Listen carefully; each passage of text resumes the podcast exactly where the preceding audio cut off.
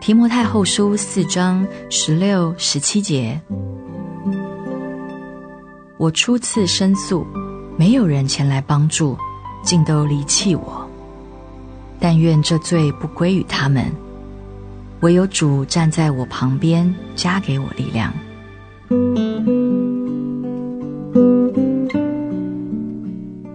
保罗进入法庭受审，他是一个囚犯。他留心地看着法庭中的每一个人，他盼望能看到有一两个朋友在其中。他渴望爱与同情，他盼望至少有一个人站在他的这边，但是他失望了，他的朋友都离弃了他。那法庭看来是何等的空虚，保罗感到极度的孤单。但保罗在此情况下祷告说。主啊，但愿这罪不归于他们。主啊，赦免他们。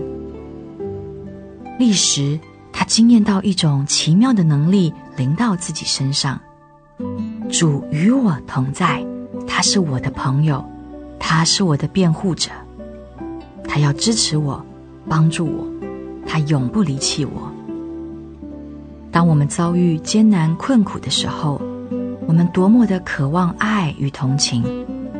如果我们的朋友在艰难困苦中的话，让我们向他显出我们的友情；如果是自己在困苦中，而朋友离弃我们，求主赦免他们，同时确信主与我们同在，他永不离弃你。你不要以为自己是孤单无助的。